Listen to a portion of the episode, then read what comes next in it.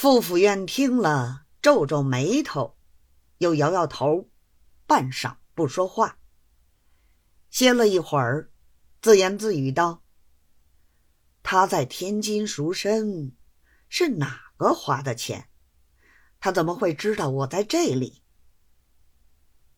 唐生道：“在窑子里做生意，怕少了冤痛花钱。老爷是一省巡抚。”能够瞒得了人吗？傅府院道：“你不要听他胡说，我也不认得这种人。你去吓吓他，如果再来，我就要拿他发到守县里重办，立刻打他的地解。”汤生道：“这些话小的都说过了。他自从来过一次之后，以后。”天天晚上，坐在二门外头，顶到关宅门才走。头三天还讲情理，说他此来并不要老爷为难，只要老爷出去会他一面，给他一个下落，他就走的。而且不要老爷难为钱，他出去做做生意，自己还可以过的。他还说。这七八年没见老爷寄过一个钱，他已过到如今了，儿子已这么大了，大家有情义，何必叫老爷一时为难呢？但是树高千丈，叶落归根，将来总得有个着落，不能不说说明白。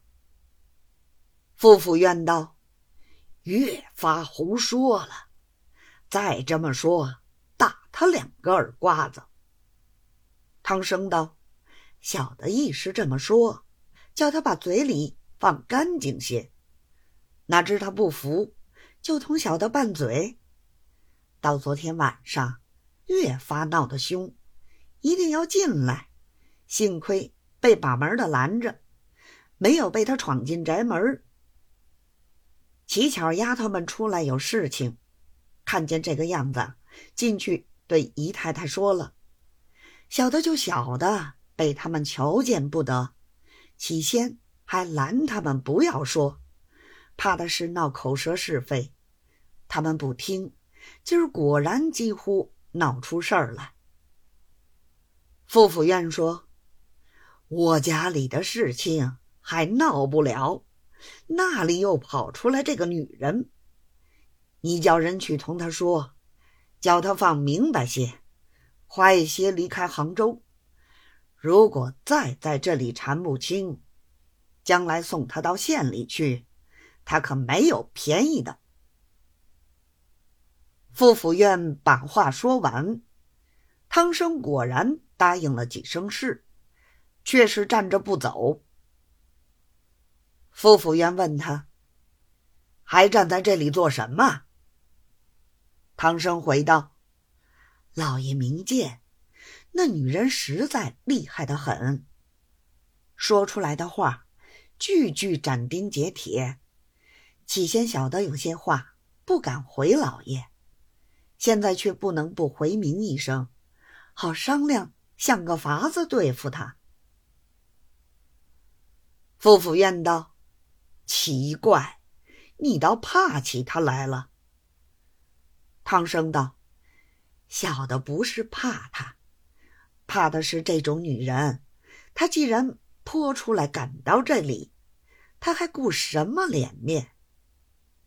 生怕被他张扬出去，外头的名声不好听。”夫妇怨道：“送到县里去，打他的嘴巴，办他的地解就是了。”汤生道。